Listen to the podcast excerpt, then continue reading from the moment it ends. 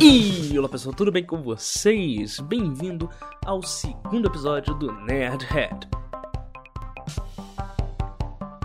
No programa de hoje eu quero bater um papo com vocês sobre edição de vídeo.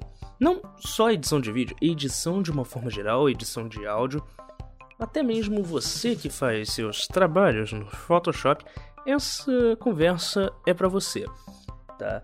Não interessa se você um editor de áudio, um editor de vídeo, um ilustrador. Tudo que eu tenho para falar aqui é importante você ter na cabeça. É, não vou descartar também programadores, né? Porque eu acho que qualquer profissão que trabalhe atrás de um computador, é, isso que eu tenho para dizer eu acho que é importante. Conforto, ok? Nós vivemos em um mundo onde tudo é rápido, milhares de informações ocorrem a cada segundo.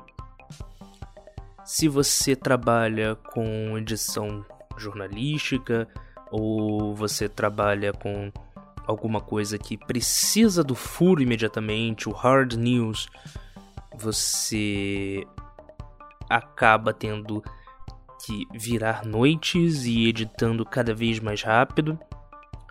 E você não se preocupa com o conforto. E quando eu digo conforto, eu quero dizer sentar direito na cadeira, ter um apoio para o seu pé, ter. Como é que eu vou explicar? Algo entre a sua mão e o mouse para impedir que você tenha dores no pulso Uh, você não se preocupa com o teclado que você está digitando. Você acaba digitando num teclado, às vezes, que ruim, que faz você gastar muita força no seu dedo e depois você termina com não só com o pulso, mas os dedos machucando. Você não se preocupa com isso. Mas por quê? Isso foi uma conversa que eu tive recentemente com um amigo meu, editor de vídeo. E. A gente chegou nesse consenso que a gente não se preocupa, a gente se preocupa em acordar cedo, pegar o transporte público lotado, a gente sempre se preocupa em como nós vamos ficar mais confortáveis no ônibus, no nosso carro, ou até mesmo no trajeto para o trabalho, ou mesmo em casa como a gente vai ficar confortável em casa, mas não no nosso trabalho. E isso acaba nos tirando tempo, digamos assim. É... Recentemente eu troquei de teclado no meu computador umas três vezes. Primeiro eu peguei um retroiluminado que ele me deixou desconfortável porque ele era muito grande. E. Como é que eu posso dizer? A luz dele era muito forte. Mesmo com a. Com a. Configuração para regular o tamanho da luz, a luz ainda ficava muito forte. Então eu tinha a luz saindo do monitor, eu tinha a luz no teclado, e aquilo, em vez de me ajudar, me distraía troquei por um teclado mecânico. Que eu acho que para quem edita vídeo, o pessoal dos games sempre usa teclado mecânico, principalmente com o máximo de RGB possível. Eu é interessante pela resposta tátil. Quando você está editando rápido, seja um áudio, seja um vídeo, você sabe que quanto mais você salvar, melhor. Você nunca sabe quando a luz vai acabar. Você nunca sabe quando você acidentalmente esbarrar num botão que vai fechar o programa. Você nunca sabe o que pode acontecer. Então é sempre bom ter um salve. Ou deixar o salvamento automático programado para um curto espaço de tempo. Aí vai de você. Mas o Ctrl S, que geralmente a maioria dos programas usa como botão de salvar, acaba sendo importante o seu melhor amigo, o seu melhor aliado. E muitas pessoas que trabalham com isso, inclusive eu, às vezes fica aquilo, dá o Ctrl S e fica, será que o Ctrl S foi mesmo? Aí você dá outro. Hum, já dei duas vezes, será que uma terceira vez para garantir? Uma quarta, uma quinta? Com um teclado mecânico, você sente o botão sendo apertado. Então você sabe que ele funcionou. E isso é muito bom. Então, para editar vídeo, editar áudio, fazer trabalhos de edição é interessante. Eu já vi até programadores conversando, né? É, conhecidos meus programadores falando que preferem teclado mecânico justamente por causa disso. Você tem uma sensação tátil. Só que o meu teclado mecânico é aquele com switcher azul barulhento pra caraca. E aquilo, eu gosto de trabalhar de madrugada. Eu, Hugo, gosto de trabalhar de madrugada editando vídeo. Porque a rua está mais silenciosa, não tem mais tanto carro passando. Eu que trabalho grande parte em home office, eu consigo me focar melhor. Não tem muita coisa boa de madrugada geralmente na televisão também para que, hum, acho que a novela de hoje vai ter um programa vai ter uma cena, um programa dentro da novela é bizarro. Vai ter uma cena maravilhosa, eu quero assistir essa cena. Então, não tem isso. Ou então, hum, hoje é o último episódio da temporada 2 de The Boys, eu tenho que assistir. De madrugada, eu não tenho essas distrações, então é mais fácil de focar. Então, por isso eu prefiro trabalhar de madrugada. Então, eu tô ali, eu me foco e eu consigo editar melhor. Mas o problema é que nem sempre a edição é só o Premiere, o Audition, o Final Cut ou o programa que você está usando. Às vezes você tem que escrever roteiro, às vezes você tem que editar algum texto, às vezes você tem que sair das imagens e ir para a escrita. E o barulho do switcher azul começou a me incomodar de madrugada. Me incomodar muito. Então eu tive que pegar. Eu peguei, eu consegui comprar um teclado, um teclado mais baratinho ali. Mas olhando sempre o conforto. Se minha mão está encaixada direito no teclado, se eu consigo fazer comandos com uma só mão, se eu vou precisar de duas se meus dedos vão ter que fazer força para apertar uma tecla. Porque quando você começa a sentir dor trabalhando, você se distrai. Isso vale para sua mão, isso vale para sua coluna, por isso é importante você estar tá sempre com uma cadeira confortável.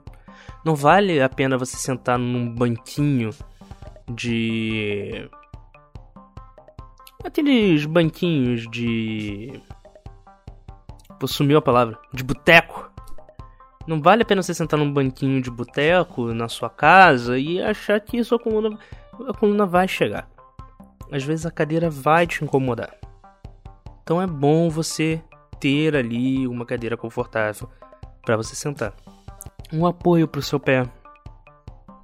Durante, se você não quiser comprar um, um apoio para o seu pé, uma caixa de papelão serve algo para o seu pé ficar minimamente elevado e você ficar confortável.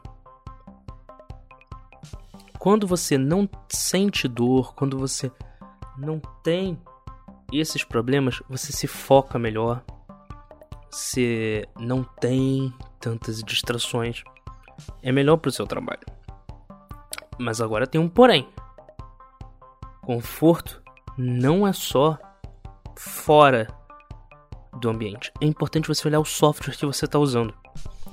Por exemplo, já aconteceu de trabalho que eu já fiz colaborativo de edição de vídeo, a pessoa que estava trabalhando comigo olhar o meu Premiere, né?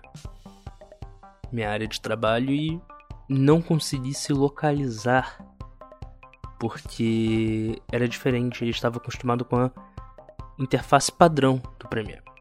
E o Premiere, como vários outros softwares de edição, deixam você modificar, aumentar o tamanho da timeline, mudaram onde está o preview. E é importante você se localizar ali. Claro, num trabalho colaborativo é bom que todo mundo se localize, mas você tem que estar confortável e enxergar melhor. Como eu aprendi a editar ainda no falecido Sony Vegas, hoje é Vegas Magits, sei lá qual é o nome da empresa direito. A minha interface do Premiere lembra bastante, né? Eu organizei ela para parecer minimamente com o do Vegas. Porque foi ali que eu aprendi a editar e eu, eu editei anos no, no Vegas, então na minha cabeça esse é o jeito correto de se ter uma visão. E tem gente que quem nunca editou no Vegas, às vezes acha estranho aquilo. Outras coisas que eu também já fiz, principalmente quando teve uma época que eu parei de usar o Premiere durante muito tempo e foquei no DaVinci Resolve durante e eu me acostumei muito com os atalhos de teclado do DaVinci Resolve. Me acostumei assim que quando eu voltei pro Premiere era estranho apertar Ctrl K ao invés de Ctrl B, um exemplo. Então eu mudei todos os atalhos de teclado para parecer o do DaVinci Resolve. Eventualmente eu voltei para os atalhos de teclado do Premiere. Mas é importante você ver como você se sente confortável para cada momento. Às vezes você está mais Premiere, às vezes você está mais DaVinci Resolve, ou às vezes você editou a vida inteira em Avid, que é um dos softwares mais tradicionais do mercado audiovisual. Existe, ele existe desde antes do computador como nós conhecemos hoje. Né? Então, quem é mais da antiga, conhece e trabalhou com Avid, ou quem trabalha em emissoras de televisão até hoje, trabalha com Avid e não quer comprar uma licença do Avid porque uma licença do Avid é muito caro e acaba pegando um um DaVinci Resolve ou até mesmo o Premiere, por si, que assina ali o pacote Adobe e vem o Premiere e fica naquela cabeça porque como eu vou migrar assim? Todos esses softwares eles se preocupam com a experiência do usuário. Então, a maioria permite que você mude os atalhos de teclado para parecer com o software que você está mais acostumado. Então, o resumo desse bate-papo é: fique confortável na hora que você for editar. OK? não se não senta, liga o seu programa e vai editar de olha para ele durante uns 5 minutinhos. Eu sei que é difícil olhar para um programa durante 5 minutos, mas olha para ele 5 minutos e fala: "Esta interface está me agradando?" Olha para o seu teclado, olha para o seu mouse. Esse mouse está me agradando? Ele, minha mão está encaixada direitinho. É, esse mousepad que eu gastei mil reais por ser gamer, ele realmente é confortável? Ou ele dói a minha mão conforme eu fico muito tempo?